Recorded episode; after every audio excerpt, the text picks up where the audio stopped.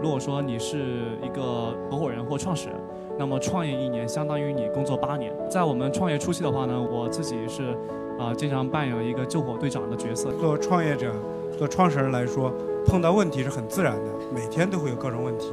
其实我们的责任就是解决问题，找到新方向。我们看短期利益还是看长期利益？其实，但凡作为创始人，我相信每个人都能知道，长期利益是更有价值的。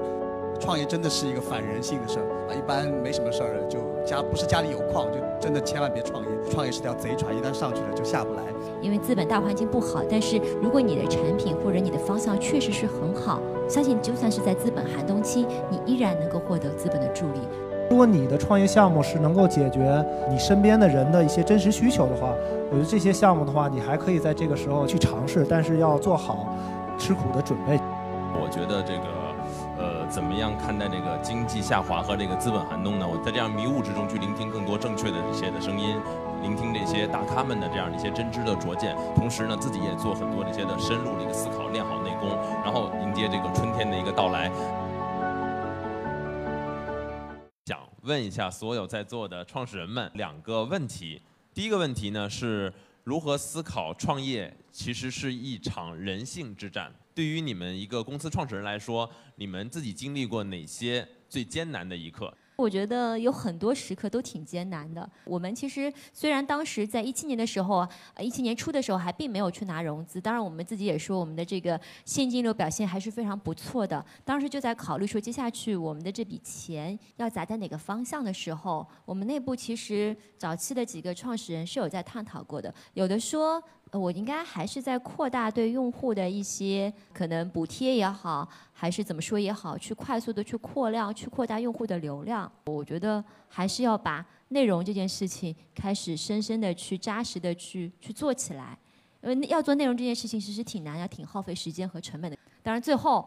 哦，我们还是内部达成了一致的方向。呃，我觉得那个在创业之前，当时我也听过创业圈的一句话，就是在创业公司三个月就是一年啊，这是很多参加创业公司以员工的一个身份加入的这样的一句话。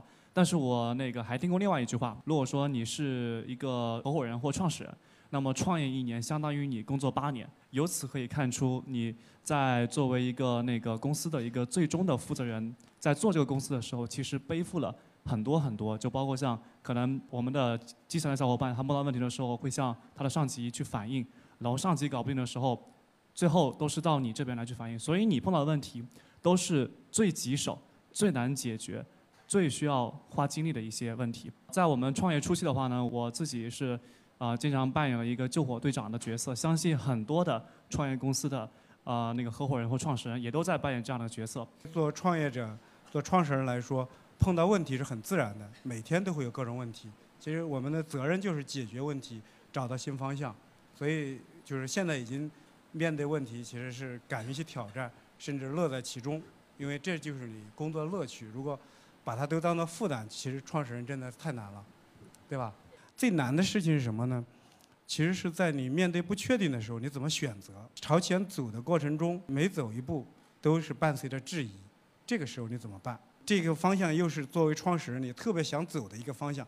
可能你和大家去聊的时候，不管是团队里面的伙伴还是外部的人，大家不一定能够听得明白的时候，这个时候是最痛苦的。其实我们青筹如果说人性之战的话，就经历的真的特别多。因为其实说句实话，我们当时小伙伴们出来创业，大家其实嗯真实的想法还是希望能够。将来有一天过上财务自由、光鲜亮丽的日子的，但是当你发现你创业的这个产品是看不到任何太多商业利益在里面，那个时候我们抉择就是在你内心的良心和那个你将来可能有更大的商业机会之间去抉择的，那是对我们团队一个第一次的考验。后来的话就是跟骗子在去做这种人性的斗争，你很难想象，就是说已经是一群贫困到底的。已经是非常绝望的一群人，他们筹来的钱是为了治病，是为了救命，但是互联网上的骗子就去骗他们的钱。我们用各种方法去跟骗子做斗争，因为这些筹款人有些文化素质真的很低。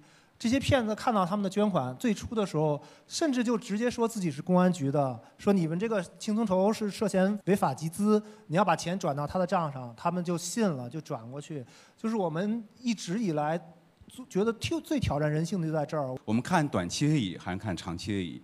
其实，但凡作为创始人，我相信每个人都能知道长期利益是更有价值的。其实很多时候都是因为这个原因，我们知道什么是对的，但是我没有去做。但作为创始人，可能你就不能这样。如果你知道是对的，你也放弃了，其实也许这个团队可以活下来，我想他就没有机会到达更高的高度，或者实现你更大的梦想。讲一个我们团队的这样的事件和我个人的至暗时刻。呃，一四年的时候，我就感觉到只做应用技术，这个团队会跑到很快就没有上升的空间。我就想做底层算法和芯片儿。但那个时候呢，无论是其他的股东。还是我们当时外方的芯片供给商都激烈的反对我，告诉我这个芯片儿你们不可能有能力做，股东就不太支持我继续做这个事情。所以，呃，我的第一次选择了我卖了一套房子，然后外包在外面做这个东西。呃，这是我的第一次遇到挑战。我们当时做第一次试试片儿失败了，我说那就再押宝一下，我就把另一套房子抵押，又拿了一笔钱，我坚持继续试片儿第二次成功了。创业真的是一个反人性的事儿啊！一般没什么事儿就家不是家里有矿，就真的千万别创业。创业是条贼船，一旦上去了就下不来。因为对于创业者来说，就每一天就是几种人格分裂的状态啊，就是早上很焦虑，下午很嗨，晚上很苦恼，第二天早上起来又很嗨，第二天的中午又很焦虑。我相信绝大部分的创业者，只要你创过业，一定是会有这样一个状态的。所以创业真的是一件反人性的事儿啊！但我相信。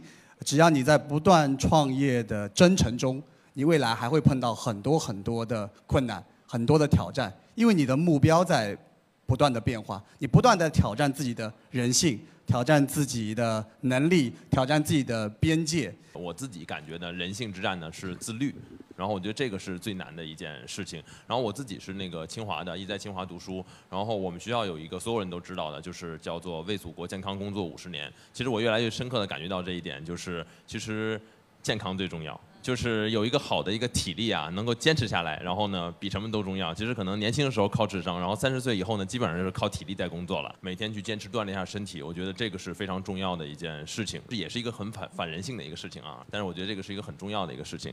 然后最后一个呢，就是也有一个稍微尖锐一点的问题啊，说是要过冬了，创始人们呢怎么能看待现在的这个经济下滑和资本寒冬？其实对于创业者来说，我觉得。冬天啊，对我们整个公司、整个团队来说，反而是一件更好的事儿。为什么好呢？因为我终于可以拉下脸啊，可以黑着脸每天去骂他们了啊。原来不舍得，就怕骂了他们就走啊，走了说自己创业去了。现在哎，你你想走走啊，你融不到钱，你只能给我这个做牛做马，拼命的给我干啊。所以我觉得这个资本寒冬，反而来说，对于很多这个创业公司来说，能够专更加专心的。呃，在自己的业务上，让我们能够在这个冬天更加好的把自己呃锻炼好，然后呢，呃，期待明年的这个春天早日的到来。春夏秋冬，或者说波峰波谷，我觉得这是自然规律。我自己的理解呢，就是几件事情，一个就是强健的体魄，这是你肯定需要的。第二件事情呢，这些年其实创始人遗憾的离开我们的事件越来越多，其实最终原因。其实是内心、精神世界的事情。我觉得可能，既然你决定创业，你先给自己打造一个强大的内心。那么，当你有个强健的体魄、强大的内心，你已经有百分之八十的概率可以度过寒冬了。第三样呢，就是充足的资金。但这个呢，其实对多数创始人来说，一般都没有。所以我们尽量靠前两样东西：强大的内心。还有我们强健的体魄来帮助我们来度过寒冬。资本寒冬可能这么来看啊，因为刚才说，如果是你还没有创业的话，我觉得反过头来你在思考要不要去创业这件事情，因为资本大环境不好。但是如果你的产品或者你的方向确实是很好，相信就算是在资本寒冬期，你依然能够获得资本的助力。资本这件事情是一个锦上添花的这件事情，但是难道没有锦上添花的那个零，你就做不了那个一了吗？这个一还是要靠我们团队、靠我们产品、靠我们企业自己本身去做。所以，越是在资本寒冬期，越是像我们的东北大米一样的，更好的去储存我们的能量。等到这个春风秋雨之时，我们能够收获更好的这个成果。我觉得任何事情也都是有利有弊的。我们面对的资本寒冬，这不是一个针对一家公司，而是针对所有公司。我觉得心态上的话，就是这是你无力改变，那么你就应该去思考怎么去面对它。对于任何一家公司来说，最重要的一点还是自自身的造血的能力。所以我觉得这个资本寒冬更多的只是资本的寒冬，但是对创业者，特别是那个游戏或者是教育领域，我觉得可能啊、这个影响也不是啊、特别大，这是我的一个理解。说到资本寒冬啊，其实我们现在北京是冬天，其实在地球的另外一方，有的是春天，有的是夏天，所以它都是相对的。那对创业者来说呢，如果我们一味的去追随这个大势，说现在是一个资本的热潮，我们就冲进去创业，是资本的寒冬，我们可能就胆怯了。所以这一点上呢，我觉得作为一个创业者，尤其早期切入的时候，我们使劲的想价值，想到价值，我们就拼命的把它做出来，哪怕它重一点、笨一点，做出来之后，我们再把它放大。只有我们需要放大的时候，我们才需要大规模的资金。如果你已经准备创业的话，那其实现在可能去做尝试一些游戏啊，或者一些抗周期性的那个创业项目可能会比较好啊，因为游戏啊、保险啊，还有一些明显教育啊，其实都是它有抗周期性的。那这个时候其实经济不好，他们的行情本反而好。如果你现在有创业项目是在这个领域的话，那我觉得你是倒是一个不错的机会，因为你可以用更低的成本。去吸纳人才，因为现在市场上充斥着大量的人才，在以前可能要花很高的代价才能找到，现在可能会便宜一些。然后另外的话，我是觉得，之前可能大家觉得这个资本寒寒冬是因为前面的资本太热了，太热了的话，其实就在各个赛道上都会充斥着大量的竞争对手。那么到了所谓的寒冬的时候，实际上是那些原本他没有找到更明确的这种用户需求的这些靠资本推着的这些企业，他们会最先感到市场的寒冷。而如果你的创业项目是能够解决你身边的人的一些真实需求的话，我觉得这些项目的话，你还可以在这个时候去尝试，但是要做好吃苦的准备。我觉得这个呃，怎么样看待这个经济下滑和这个资本寒冬呢？在这个样一个时刻呢，真的是应该更多的去聆听，在这样迷雾之中去聆听更多正确的这些的声音，聆听这些大咖们的这样的一些真知的拙见，同时呢，自己也做很多这些的深入的一个思考，练好内功，然后迎接这个春天的一个到来。谢谢大家。